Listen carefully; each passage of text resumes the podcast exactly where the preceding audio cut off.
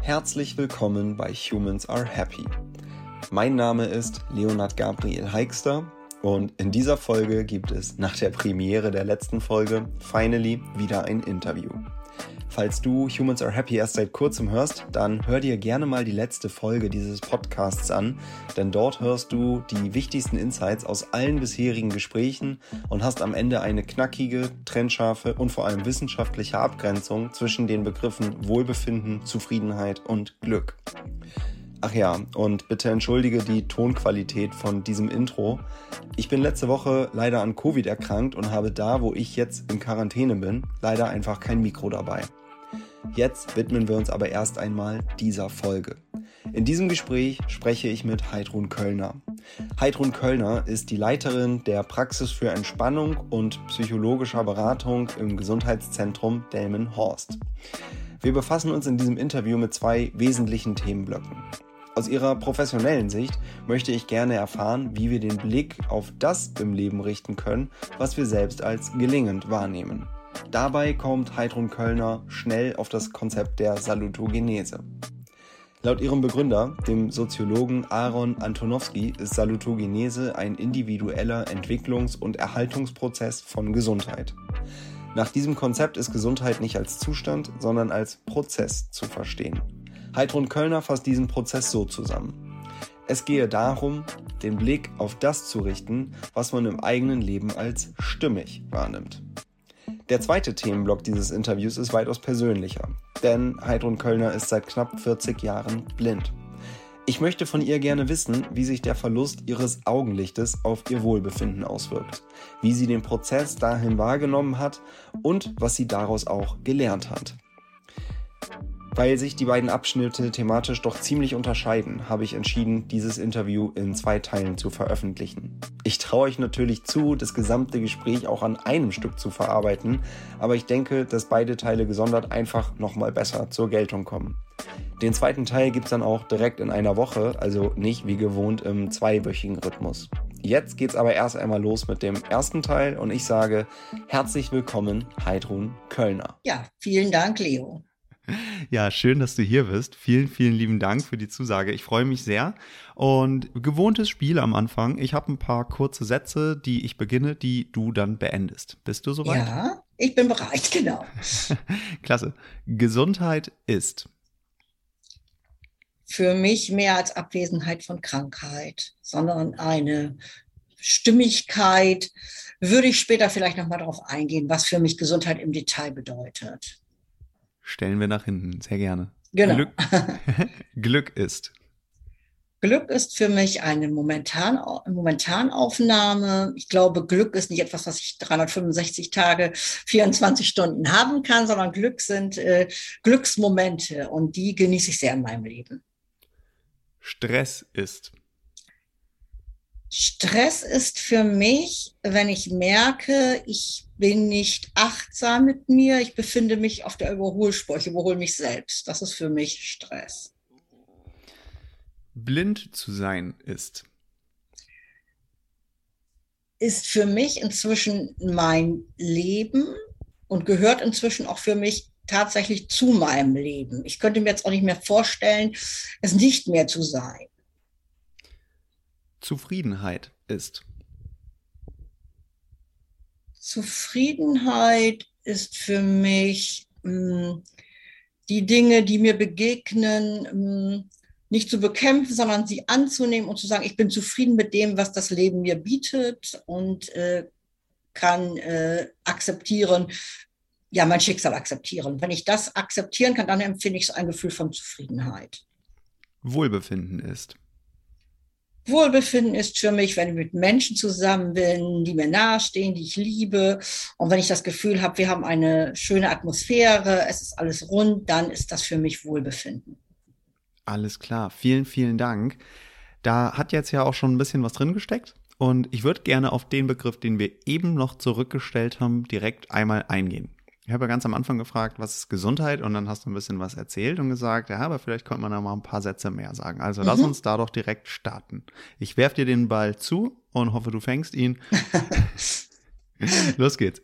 Ja, Gesundheit ist, das sagte ich ja eben schon, mehr für mich als die Abwesenheit von Krankheit, sondern Gesundheit ist für mich äh, Stimmigkeit, das heißt ein Kohärenzgefühl, so dass ich sagen kann, ich fühle mich in meinem Leben gut.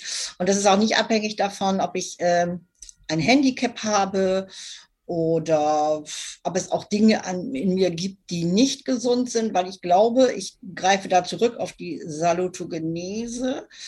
Vielleicht muss ich den Begriff mal kurz erklären.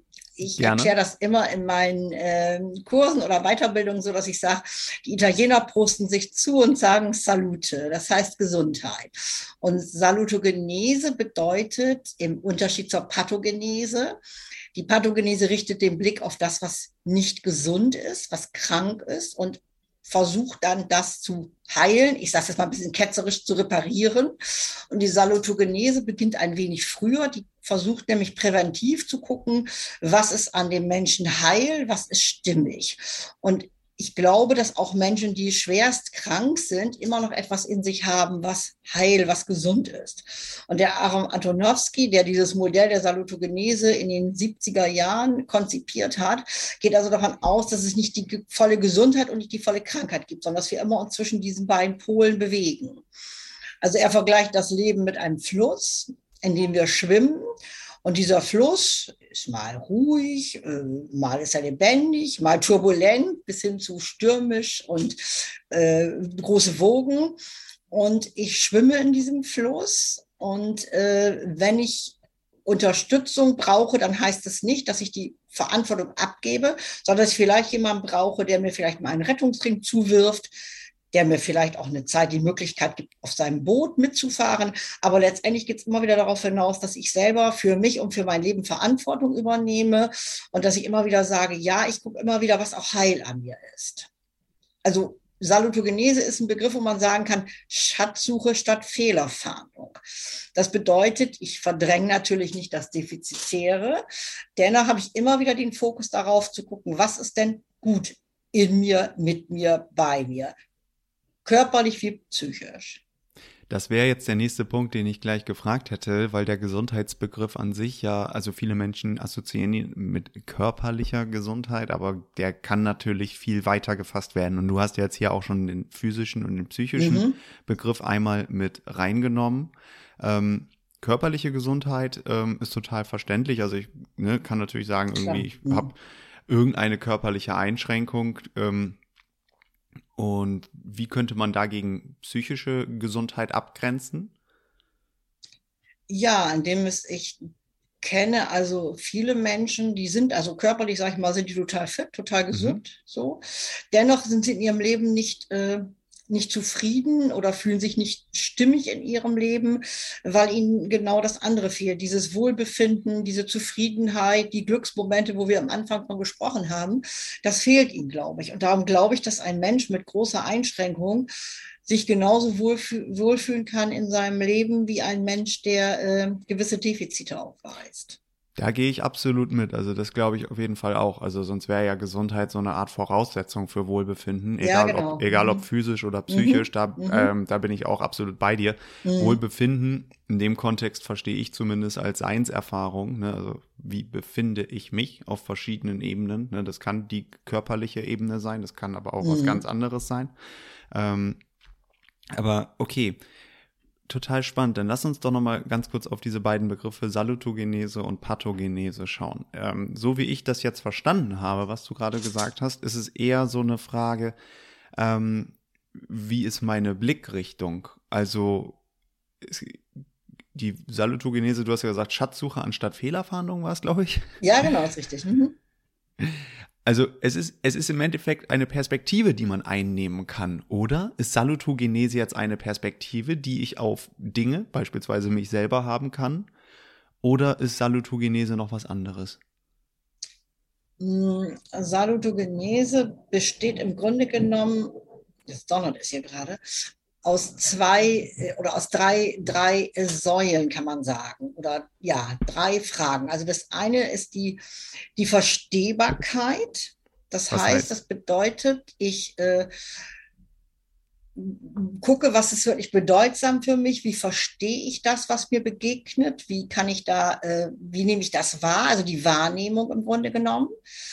Dann gibt es die, ähm, dieses zweite bedeutet die Handhabbarkeit. Also wie kann ich tatsächlich mit den Dingen, die mir begegnen in meinem Leben, so umgehen, dass sie, was du eben sagst, dass ich die Blickrichtung habe, dass ich nicht nur äh, das Negative darin sehe, sondern dass ich auch sage, ja, ich kann auch gucken, wie kann ich die Situation, zum Beispiel in einer Krise, ich kann in einer, an einer Krise zerbrechen, ich kann an einer Krise wachsen.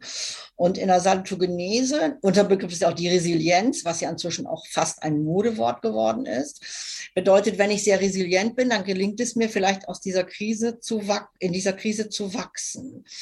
Und das heißt, ich kann gucken, welche Ressourcen, welche Stärken, welche Fähigkeiten gibt es in mir, dass ich diese Krise bewältigen kann. Und zwar so bewältigen kann, dass ich gestärkt und nicht äh, äh, krank da herausgehe. Und dann kommt diese dritte, dritte Säule quasi, das ist die Säule die Sinnhaftigkeit. Das heißt, ich glaube, wenn ich in den Dingen, die mir begegnen, einen Sinn sehe, dann kann ich sie ganz anders für mich akzeptieren. Natürlich kann ich nicht zu jemandem sagen, der jetzt gerade ein Schicksalsschlag hat, das wird schon alles einen Sinn für dich haben, weil der wird mir wahrscheinlich eher ins Gesicht springen und wird sagen, das ist Quatsch. So, das kenne ich aus meinem eigenen Leben, dass sich ja der Sinn oft im Nachhinein erschließt. Aber wenn ich davon ausgehe, dass das, was mir begegnet, durchaus Sinn macht, dann habe ich ein ganz anderes äh, Kohärenzgefühl. Dann fühle ich mich also wesentlich stimmiger in meinem Leben. Stimmig heißt für mich, ich fühle mich hm, körperlich gut, ich fühle mich psychisch gut, ich fühle mich geistig gut. Kohärenzgefühl. Also das, das hast du gerade mit Stimmigkeitsgefühl ja, genau. dann, dann mhm, beschrieben genau, schon, ne? Richtig, ja, genau. Mhm. Alles klar. Also ähm, ich wiederhole mal, was ich verstanden habe, dass ja. äh, Salutogenese quasi der Blick auf das ist, was ähm, stimmig ist, nicht unbedingt gesund, weil dieser Gesundheitsbegriff wird ja auch oft eben, wie gesagt, mit körperlicher Gesundheit äh, verkürzt dargestellt, sondern eher, was ist stimmig in meinem ja, Leben? Genau. Ne? Was Richtig. ist stimmig mhm. in meinem mhm. Leben? Und dann kann es jetzt auch ganz verschiedene Bereiche geben, über das körperliche oder psychische hinaus soziales Umfeld oder vielleicht auch das Eingebundensein in ein größeres Ganzes, persönliche Schicksalsschläge, die es, es gibt mir also quasi die Möglichkeit, Dinge in Kontext zu setzen und zu verstehen. Genau. Ähm, mhm. Oder beziehungsweise ja, erstmal, erstmal, du hast ja gesagt, Verstehbarkeit, ne? Also ja, genau. sie, zu, sie zu verstehen. Mhm. Was ist das? Ähm, mhm. Wie bedeutsam ist es für mich? Ähm, mhm. ist, ist damit auch gemeint, ähm, wie werthaltig ist das für mich? Oder geht es wirklich nur darum, verstehe ich kognitiv, was da los ist? Nee, ich verstehe es nicht nur kognitiv, sondern ich gucke tatsächlich, wie bedeutsam ist das, was ist mir in meinem Leben zum Beispiel wichtig. Also sagen wir mal, mir begegnet jetzt etwas, eine Situation und ich nehme das erstmal wahr. Ich nehme erstmal wahr, was ist denn da los? Was, was ist jetzt im Moment, äh, was passiert jetzt mit mir? Und mhm. dann nehme ich das für mich wahr, dann beobachte ich das erstmal und dann gehe ich in die nächste Überlegung, dann überlege ich, aha, ich nehme jetzt wahr, da ist etwas vielleicht nicht so stimmig, da ist etwas unruhend. So, dann gucke ich, welche Möglichkeiten habe ich denn, das Ganze, dem Ganzen zu begegnen, was für äh, Möglichkeiten erschließen sich mir. Und dann tue ich etwas, dann gehe ich nämlich in die Handlung, das heißt in die Bewegung, also äußerliche mhm. wie innere Bewegung. Und dadurch, dass ich etwas bewege, verändert sich ja etwas. Und dann gehe ich sozusagen in die dritte Geschichte, dann bilanziere ich das. Dann ziehe ich die Bilanz. Was ist denn aus dem, was ich, was mir begegnet ist, was ich getan habe, was ist denn daraus erwachsen? Und dann kann ich gucken, bin ich mit dem Ergebnis zufrieden oder sage ich, nee, ich müsste vielleicht noch mal wieder, dann geht der Kreis weiter, das ist immer ein Kreislauf. Dann kann man wieder gucken, so jetzt nehme ich wieder wahr, mhm, hier stehe ich jetzt, welche Möglichkeiten habe ich jetzt?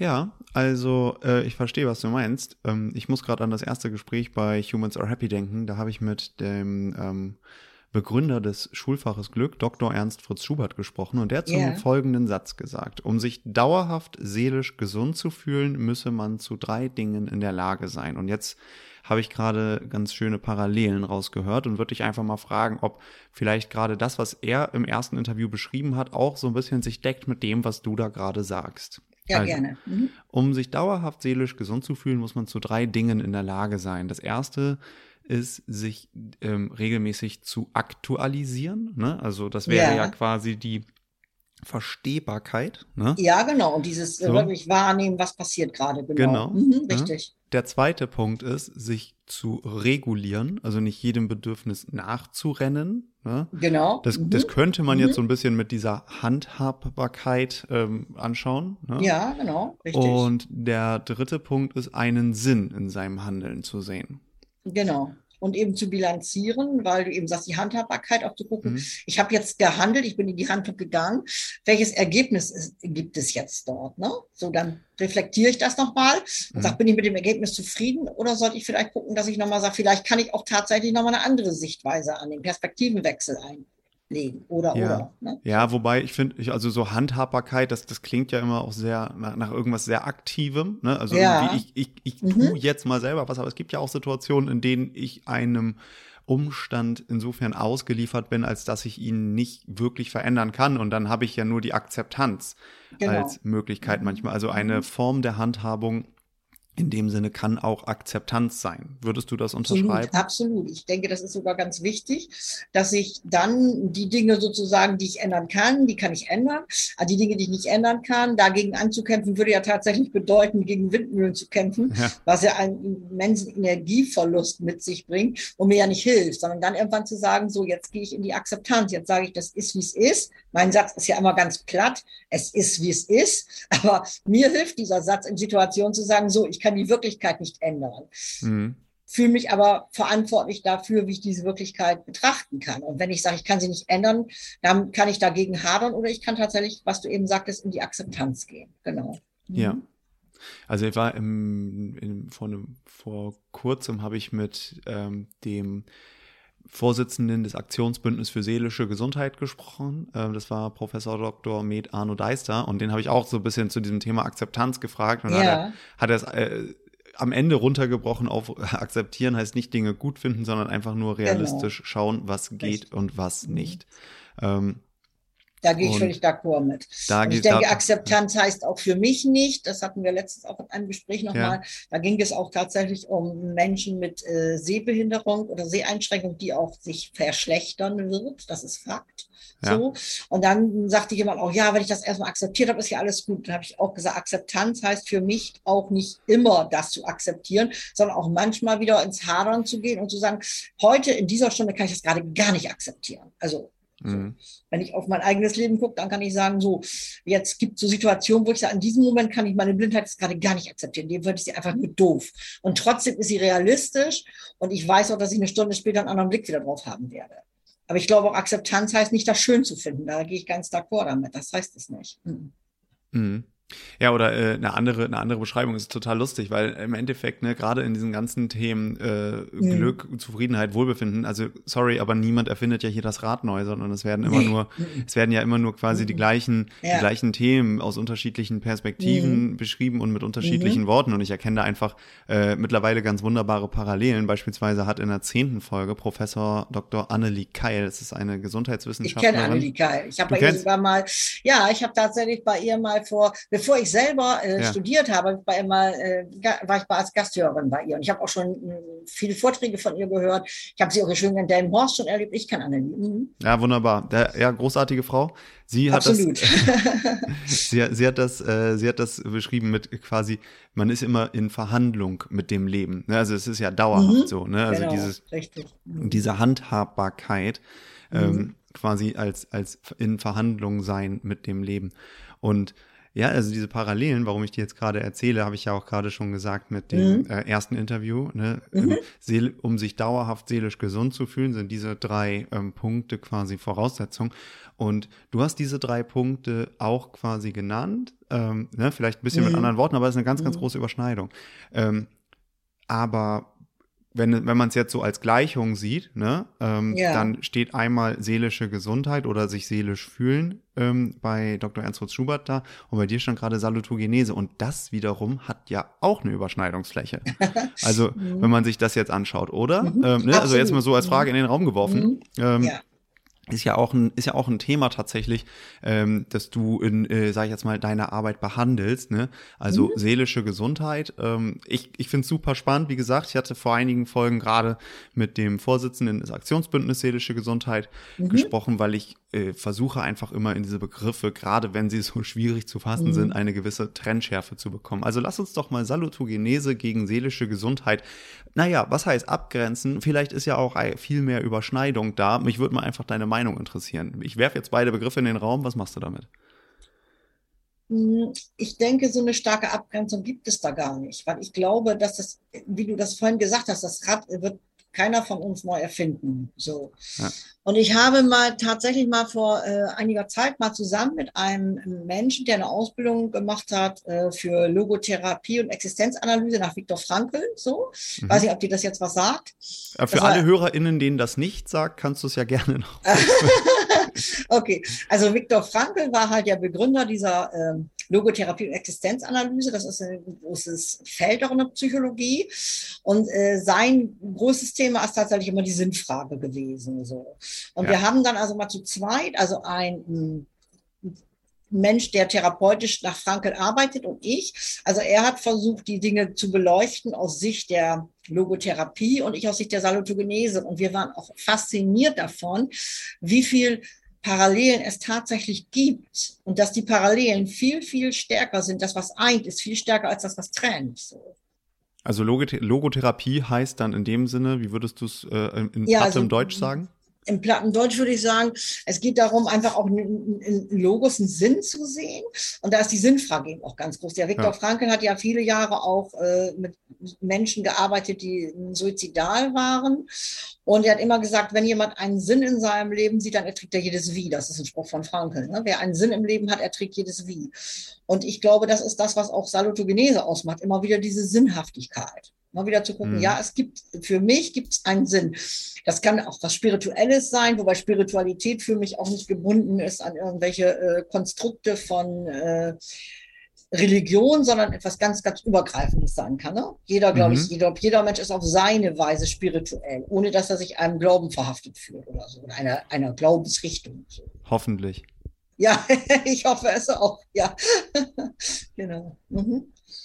Und von daher überlege ich gerade, weil deine Frage war ja, wo grenzt sich das ab von seelischer Gesundheit? Ich denke, ich kann das gar nicht abgrenzen. So. Ja, es war, es war jetzt nicht die Frage, wo, sondern auch ob. Ne? Also deine Antwort ja. kann natürlich, deine Antwort kann natürlich dann auch wunderbar legitim sein. Nee, äh, es, es hat eine große Überschneidung, weil ich finde ja. das, mhm. ich finde das so lustig, weil ich versuche ja eine Trennschärfe reinzubekommen, aber es kann ja. ja auch eine Antwort sein, ey, hör auf, ein scheiß Glossar zu erstellen.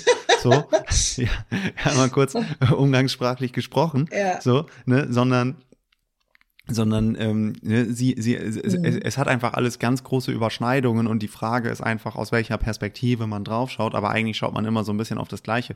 Da sind wir jetzt stark bei der Ringparabel, aber das lassen wir. Ähm.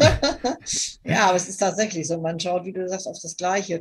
Oder auch was ich vorhin sagte, der Begriff Resilienz ist jetzt ein, ein starker Begriff geworden. Ja. Und ich arbeite viel jetzt zum Thema auch Resilienzstärkung und äh, das ist also ganz spannend, finde ich, wie viel Menschen wirklich wenn man mit ihnen zu diesem Thema arbeitet, wie viel bei ihnen da ist, was das sind ja Schätze, die sind ja im, im Menschen, die, die ich sage mal so, meine Aufgabe, wenn ich auch Menschen coache oder wenn ich in Seminaren arbeite, ist ja nicht, denen irgendwas beizubringen, sondern ist ja dann, den, die sozusagen dahin zu bringen, dass sie auf das gucken, was schon in ihnen steckt, so, dass sie es wahrnehmen, auch als ihre Fähigkeit, ihre Resilienzstärke. Ne? Ich höre ja immer wieder sagen, das kann doch jeder. Nee, das kann nicht jeder und nicht jede, sondern jeder oder jede hat so sein eigenes. Und auch wenn sich das mit manchen Dingen überschneidet, ist es trotzdem noch sehr individuell. Ne? So. Was kann nicht jeder? Also, äh, wenn wir zum Beispiel an Stärken arbeiten, ja, dann kommen ja da so Stärken raus, wo ich dann sage, Mensch, findest du nicht, dass das eine große Stärke von dir ist? Und dann kommt, nein, das ist doch nichts, das macht doch jeder. So meine ich das. Mhm. Statt zu sagen, ja, stimmt, vielleicht machen das viele Menschen. Dennoch ist es auch meine persönliche Stärke. Und mir das immer wieder bewusst zu machen, wo meine Stärken liegen.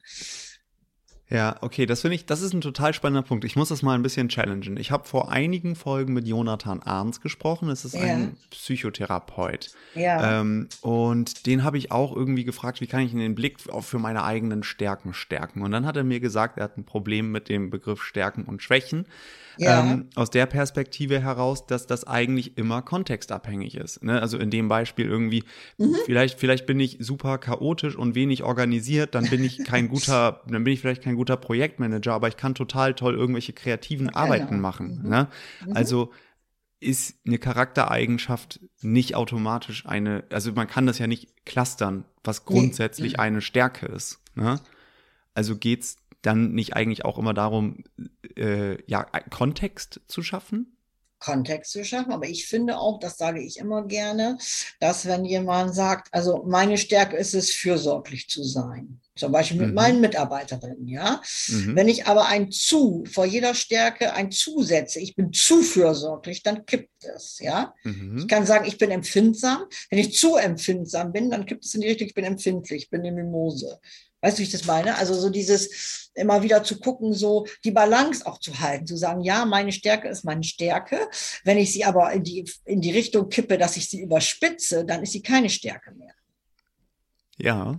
Dennoch bin ich auch da bei dir, dass du recht hast, dass das, was äh, in, zum Beispiel in meinem beruflichen Kontext eine große Stärke von mir sein kann, dass das privat vielleicht gar nicht so als Stärke äh, für mich, dass es gar nicht meine Stärke ist und vor allem, dass es auch gar nicht so als meine Stärke wahrgenommen wird, weil es da vielleicht manchmal hinderlich sein kann. Also gibt es jetzt Stärken? Aus meiner Sicht gibt es Stärken, aber die kann man nicht festmachen an, äh, an Begrifflichkeiten, sondern ich glaube, wenn ich das Gefühl habe, mich stärkt etwas, dann ist das für mich ja was Wohltuendes, was Gutes, ja. was meine Resilienz stärkt. Aber es kann ja sein, was mich stärkt, muss dich ja nicht stärken. Also braucht man immer, um irgendwas als Stärke oder Schwäche einzuordnen, den Kontext des Menschen, den es betrifft und in der, ja, in der Situation, in der der Mensch dann eigentlich ist. Und kann ja. es nicht grundsätzlich nehmen. Ich glaube ja. Mhm. Mhm. mhm. Ja, gut, macht für mich aber auch Sinn, können wir an der Stelle so stehen lassen. Mhm. Ähm, okay, jetzt muss ich mich ein bisschen sammeln. Ich weiß nämlich gerade gar nicht mehr, wie wir genau dahin gekommen sind. Aber Wir waren bei dem Begriff ja noch der Überschneidung der Salutogenese. Genau, die Überschneidung Richtungen. der Salutogenese mit. Und, und ja. ja. und vielleicht ist auch nochmal wichtig zu sagen, dass es ja diese, du hattest das ja vorhin nochmal gesagt, äh, Handhabbarkeit hat, heißt, heißt ja in die Handlung zu gehen, etwas zu tun. Aber ich arbeite ja zum Beispiel im Bereich Salutogenese mit der salutogenetischen Kommunikation. Das heißt, äh, wenn ich kommuniziere, ist das ja auch eine Handlung. Handlung heißt ja jetzt nicht, dass ich die Ärmel hochkrempel und irgendwas anpacke oder nicht nur, sondern Handlung bedeutet ja auch, dass ich in den Dialog gehe mit jemandem oder auch mit mir selbst. Ja. Ne? Das heißt, wenn ich, äh, nehmen wir mal die Situation, mich bewegt etwas, mir begegnet etwas, äh, dann ist es ja schon mal gut, wenn ich auch mit anderen darüber kommuniziere. Und dann ist ja die Frage, wie kommuniziere ich? Aber es ist ja auch so, dass ich mit mir selbst kommuniziere. Und das finde ich zum Beispiel auch eine ganz wichtige Sache, die für mich auch sehr viel mit mh, hm, Zufriedenheit zu tun hat, mit seelischer Gesundheit. Ich sage mal, wir sind ja gerne immer unser Staatsanwalt, unser Richter und ganz, ganz selten unser Anwalt oder unsere Anwältin. Wir reden ja oft mit uns selber sehr hart. Wir sind ja mit uns selber sehr, oft sehr, sehr, ja, ich sage oft zu den Leuten, würdest du das, was du jetzt sagst, zu dir sagst, auch zu deinen allerbesten Freundinnen sagen? Und dann kommt oft so, nee, um Gottes Willen, ne? So. Warum ist das so? Also warum glaubst du, sind wir zu uns selber so? Ich glaube, ist das so eine Art Sozialisierung? Das, oder? Ja, ich glaube ja. Ich glaube, weil wir das einfach gelernt haben, so dieses, äh, ja, ne, nicht jammern, nicht jaulen, sondern immer ne, tough sein, stark sein. Ich glaube, das ist das, ist das was wir gelernt haben. Mhm, ist es so, ist es so, ist es so soziokulturell deiner Meinung nach? Also hat das jetzt was beispielsweise mit im, im deutschsprachigen Raum zu tun oder ist es so grundsätzlich, weiß ich nicht, westliche Welt oder also ich finde es, ich versuche es gerade einfach zu greifen. Mhm. Ich glaube, dass es auch viel mit Patriarchat zu tun hat. So oh ja, Patriarchatstrukturen, ja. das glaube ich mit Sicherheit auch. Ich kann das nicht sagen, ob das in anderen Kulturen auch so ist. Also es gibt ja Kulturen, die haben ja auch einen anderen Blick auf Dinge. Das ist ja ganz klar. Zum Beispiel weiß ich ja gerade auch, was das Frau sein, das Bild der Frau anbelangt, ist es ja da in einigen Ländern ganz anders. Da ist eine alte Frau eine weise Frau, eine Frau, die äh, die äh, ja die die gerne auch zu Rate gezogen wird. Das ist ja in unserer westlichen Welt sind ja eher ältere Frauen sind einfach alte Frauen, sage ich jetzt mal so. Mhm. Ja? Da ist glaube ich schon ein, ein anderes Thema. Klar, das glaube ich auch. Okay, und ähm, wenn wir jetzt einfach mal nehmen, wir sind zu uns so hart, wie kommt man mhm. davon quasi weg? Ich glaube, da sind wir wieder bei dem, erstmal wahrnehmen, wie ich mit mir spreche. Ja, dass ja. ich erstmal auch achtsam wieder bin und einfach wahrnehme, wie rede ich jetzt eigentlich gerade mit mir? Und ist das jetzt für mich hilfreich, so mit mir zu reden? Oder drückt mich das viel mehr in, in alte Muster rein oder bringt mich so stark in den Stress? Und dann einfach mal erstmal wahrzunehmen, was ist eigentlich gerade los? Wie könnte ich denn sonst mit mir sprechen? Ja, ne? so. mhm. ja. Wie könnte man denn sonst mit sich sprechen? Liebevoller. Okay, ja, spannend. Wie geht das? Wie geht das, indem wenn ich zum Beispiel jetzt sage, boah, das hast du wieder falsch gemacht, das hat wieder nicht geklappt und so, indem ich jetzt nicht so dieses äh, nicht dafür fertig mache, sondern sage, ja, okay, das war jetzt vielleicht nicht so dein Meisterstück. Ja. Dennoch habe ich ja auch die Chance daraus was zu lernen. Ne? Ich bin ja manchmal ein bisschen mit meinem Humor etwas schwarz. Aber man sagt, nur wer im Koma liegt, macht keine Fehler. Also, was ich ja sagen kann, ich kann ja aus diesen Fehlern auch was lernen. Und das ist ja genau das Prinzip auch wieder der Salutogenese, zu sagen, ja, okay, ich habe da einen Fehler gemacht, aber ich kann das bilanzieren, ich kann das reflektieren und kann aus diesem Fehler etwas, äh, etwas lernen. So.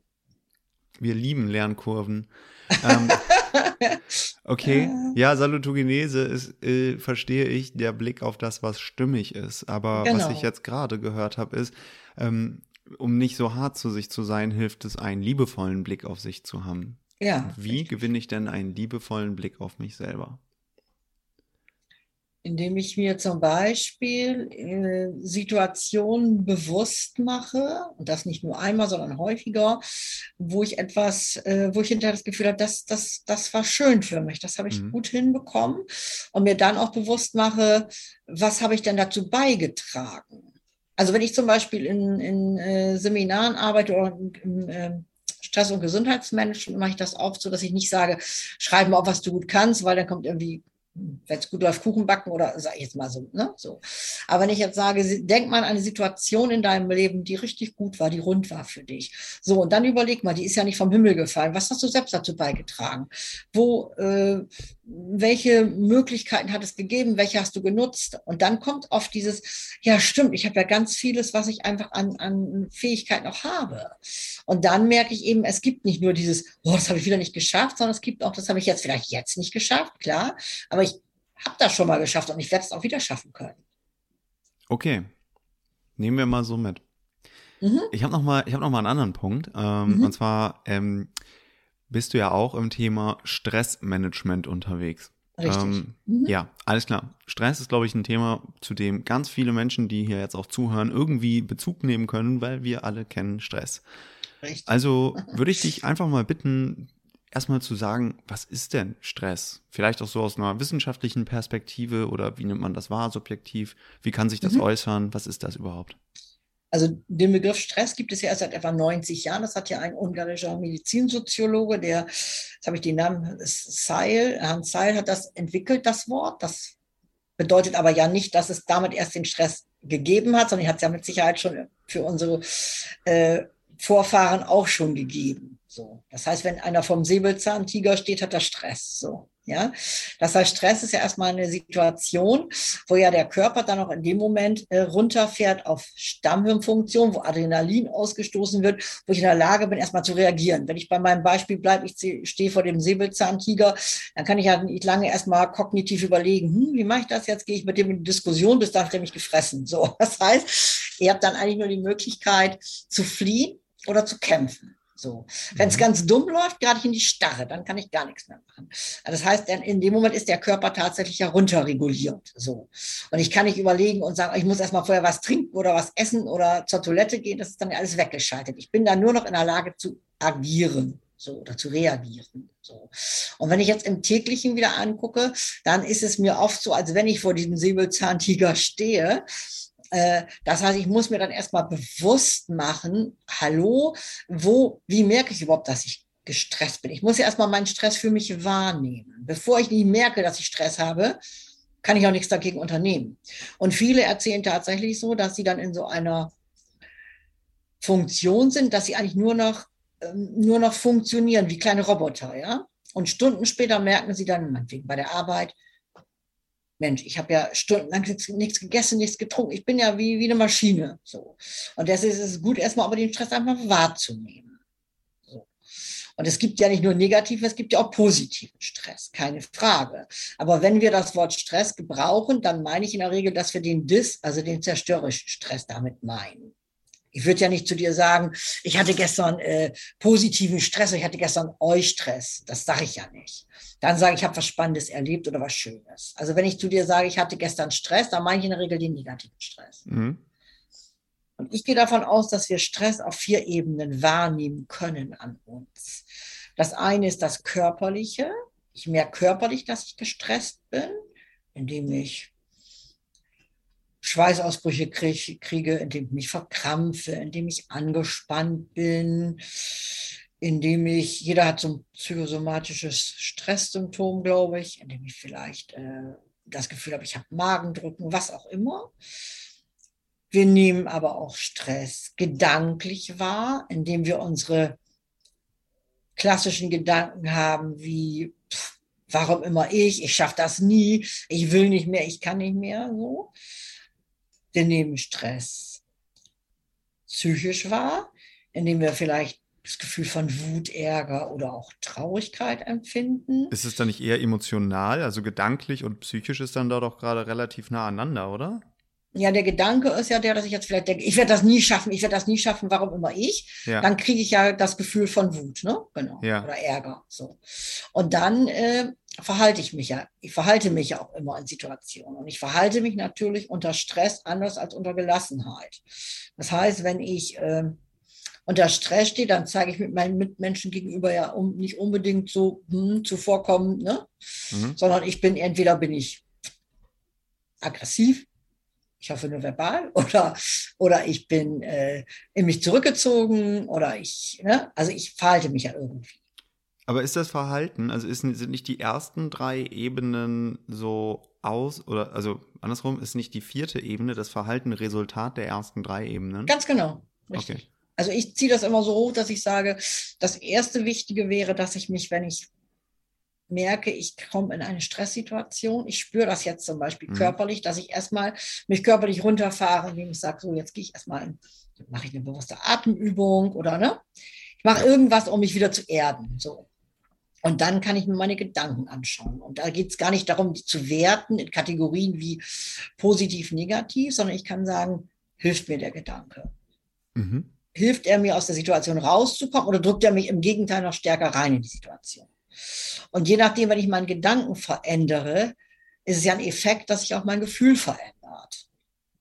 Wenn ich zum Beispiel nicht sage, pff, das werde ich nie schaffen, sondern mir sage, okay, das schaffe ich jetzt nicht in meinem vorgegebenen Zeitfenster, nicht so, wie ich mir das vielleicht erhoffe. Dennoch weiß ich, dass es eine Möglichkeit gibt, das anders zu schaffen. Dann habe ich ja schon mal das Gefühl von Wut weg. Und dann trifft das wieder das, was du gesagt hast, dann habe ich auch eine andere Verhaltensweise. Ich verhalte mich ja resultierend aus ähm, dem Gefühl von Wut und Ärger anders als resultierend aus dem Gefühl von Gelassenheit. Hm. Okay. Genau. Jetzt hätte ich eigentlich als Frage so noch äh, gehabt, weil du hast, du, bietest ja quasi Stresstrainings an, meine ich. Ja, äh, ja, so, ne, Aber wie kann ich mich denn zu weniger Stress hintrainieren? Das klingt so nach diesem Optimierungs- äh, ich sag mal, Wahn, den es ja auch in weiten Teilen in der mhm. Gesellschaft mhm. gibt. Aber ist das dieses Hintrainieren, wenn ich jetzt so die letzten 30 Minuten rekapituliere, dann wäre ja eigentlich es nur die Wahr, also wieder im Sinne von Salutogenese, die Wahrnehmung zu schärfen und einen ja. gewissen Blick auf mich zu bekommen. Oder? In welche Richtung würde es sonst noch gehen? Wie trainiere ich mich zu weniger Stress hin? Indem ich tatsächlich immer wieder angucke, welche, welche, welche Perspektive ich einnehme, ob es nicht eine andere gibt. Also äh, Stress ist ja, man, es kommt da auch wieder, das ist, glaube ich, ganz wichtig nochmal zu sagen, es kommt auf die Dosis an. Die Dosis macht das Gift. Es gibt mhm. ja durchaus einen Stress, der, wenn ich weiß, ich muss jetzt ein, eine Arbeit schreiben oder so, mhm. und ich weiß, ich habe da mein gewisses Zeitlimit, ich habe auch vielleicht einen gewissen Druck, dann kann das ja auch durchaus ein Motivator sein mhm. bis zu einem gewissen Maße. Das heißt, es geht um die Balance. Also Stress kann in der Tat Lebenselixier sein, kann aber auch Gift sein. Es gibt, geht um die Balance. Ne? Mhm. Und es gibt ja tatsächlich auch Stressoren, das ist ja der Fachbegriff von außen, die ich nicht ändern kann. So, wenn ich ähm, meinetwegen einen Arbeitsplatz habe, wo ich Schichtdienst habe und wo ich an der Maschine stehe und wo ich diesem, diesem Zeit Takt ausgeliefert bin, dann kann ich das ja nicht verändern. Das hat, die Möglichkeit habe ich ja nicht. So. Dann kann ich lediglich versuchen, einen Umgang damit zu finden. Mhm. So, und ja. das geht auch, glaube ich, wieder immer darum, für mich einen Umgang damit zu finden und nicht dieses klassische, äh, da bin ich auch nicht da dafür sozusagen, denk da mal positiv. Das finde ich einen ganz schrecklichen Satz, ehrlich gesagt. So. Ich denke, der bringt mich mhm. überhaupt nicht weiter, sondern ich glaube, es geht darum tatsächlich auch, das hast du vorhin, glaube ich, auch schon mal in einem Zitat von jemandem anders gesagt, dass es darum ist, auch wieder realistisch zu gucken und zu sagen, was ist, ne, welche Möglichkeiten ja, habe ich. Ja, so. ja. Mhm. Akzeptanz ist realistisch zu gucken, was geht und was nicht. Ganz genau. Ja, und wenn ich, äh, wenn ich mir zwei Beine gebrochen habe, kann ich keinen Marathon laufen. Und das geht eben nicht so. Dann, so. Scheiße auch. Ja. ja. ja. schon blöd. Nee, okay, alles klar. Aber ähm, ich verstehe, es ist total, ist total lustig, weil ähm, ja, ich versuche natürlich jetzt auch hier gerade in den letzten äh, Minuten immer wieder auf verschiedene Themen aus unterschiedlichen Perspektiven zu schauen. Aber lustigerweise mhm. schauen wir fast die ganze Zeit ja auf das Gleiche, nämlich es geht irgendwie um Wahrnehmung mhm. und es geht um einen gewissen, ja, liebevollen Blick auf sich selber oder auch auf mhm. Dinge, ne? Einen realistischen, liebevollen Blick. Vielleicht sollte ja, genau. man das dazu sagen. Also das ja, klar. Das heißt ja auch nicht, dass ich, also ich jetzt sage, ich bin liebevoll mir, heißt das ja nicht, dass ich mir jeden Schrott durchgehen lasse. Gibt ja auch diesen schönen Satz, ich muss äh, nicht alles glauben, was ich denke. Ne? So, also es gibt ja manchmal auch so Gedanken, wo ich, wo also ich erlebe das so, dass es viele Menschen so sagen, das kenne ich aus meinem eigenen Leben auch, mhm. dass wir an Dinge denken, die uns morgen vielleicht begegnen können und wir spinnen das aus. Und oft ist diese dieses Ausschmücken ähm, der Situation bringt mich viel mehr in Stress als die eigentliche Situation. Das kennt ja jeder, dass man am Ende sagt, ach, so schlimm war das ja gar nicht. Eigentlich mhm. war es doch ganz gut so. Ne? Aber unsere ähm, Vorstellungskraft geht ja oft dann eher in das Negative, ne? dass wir uns eher die das Horrorszenario ausdenken. So. Ja, das ist leider. Ja, gut, aber das ist ja, aber das ist ja auch wieder psychisch begründet oder wie, wie auch immer. Äh, ich kann das jetzt nicht perfekt ähm, trennscharf ausdrücken, mhm. aber dass man sich quasi immer den Worst, also das Gehirn ist ja so programmiert, immer quasi mhm. zu denken, was könnte jetzt gerade als Schlimmstes passieren, damit man halt irgendwie überlebt und eben guckt, dass nicht das eintritt. Also das ist ja so eine Art Schutzfunktion, oder? Dass ja, wir so urteilig, ja, ja. dass wir immer den Worst Case denken, ist natürlich heute blöd, weil uns das oft pessimistisch vielleicht manchmal macht, aber mhm. trotzdem ja ist auch manchmal hilfreich, wollte ich gerade sagen. Also ich sage das in der Stressbewältigung auch immer. Also ich sage, dann spinn dir, spinn doch mal wirklich aus, was aller, aller schlimmstenfalls passieren kann. Und dann kommst du in den meisten äh, Sachen kommst du dahin, dass du mit schlimmstenfalls auch leben könntest. Dass nicht das Ende deines Lebens ist. Es ist vielleicht doof, es ist ärgerlich, es ist teuer, es ist was auch immer. Und trotzdem ist es ja nicht ausweglos. Also, ne? Mhm. Okay, cool. Ich würde genau diesen Punkt gerne mal aufgreifen, denn wir haben ja auch noch mal ein zweites großes Thema quasi für diesen, für dieses Gespräch und das finde ich super, super spannend. Ähm, und da äh, ja, hatten wir vorhin schon ganz kurz drüber gesprochen, aber du hast ja selber dein Augenlicht mal verloren. Richtig. Mhm. Richtig. Und ich habe im Vorgespräch gesagt, und das meine ich auch vollkommen ernst, eine meiner größten Ängste ist es wirklich, äh, einen meiner Sinne zu verlieren und das Augenlicht, ne? Ich meine, du warst, du hast ja auch früher mal gesehen. Ja. Das ist so, ne, wenn wir jetzt sagen, überleg dir mal den Worst Case, wenn ich mir irgendwie überlegen würde, Worst Case für mein Leben, das wären dann irgendwie, mhm. ja, krasse körperliche Einschränkungen wahrscheinlich, irgendwie mhm. sowas wie querschnittsgelähmt werden oder blind werden oder so. Das würde mhm. ich mir jetzt vorstellen, das ist unfassbar schrecklich. Natürlich kann man mit vielem oder allem lernen zu leben, aber mhm. ähm, es geht jetzt gerade weniger um meine Vorstellung, sondern um, um dem, was du quasi dazu mhm. sagst. Also wie war denn eigentlich dieser Prozess oder wie hast du gelernt, damit umzugehen? Was hast du denn dafür, äh, ja, weiß ich nicht, Gefühle, äh, Akzeptanzphasen durchschritten zu diesem Prozess? Erzähl das doch einfach mal bitte. Also ich habe ja als Jugendliche quasi die Augenerkrankung bekommen und dann wurde mir auch schon ziemlich früh mitgeteilt, dass das wahrscheinlich mal irgendwann mit einer Blindheit enden würde. Und dann habe ich tatsächlich für mich, das ist äh, heute finde ich das irgendwie irre, aber es war damals so, tatsächlich gesagt, okay, wenn ich dann wirklich blind wäre und blind hatte damals für mich wirklich auch diese Vorstellung, so ich sitze da. Ähm, stopp mal eben, genau hier wollte ich ja das Gespräch in zwei Teile schneiden. Ich denke, dass beide Teile des Interviews genauso gut als eigenes Gespräch für sich stehen könnten. Und deswegen machen wir an dieser Stelle mal einen Cut. Wenn du gerne hören möchtest, wie es weitergeht, wie Heidrun Kölner auf ihre eigene Blindheit blickt und wie sie den Prozess dahin im Kontext Wohlbefinden einordnet, dann hör dir den zweiten Teil gerne in einer Woche an. Dann geht es nämlich genau hier weiter. Ich freue mich, wenn du beim nächsten Mal wieder dabei bist und sage bis dahin, dein Leo.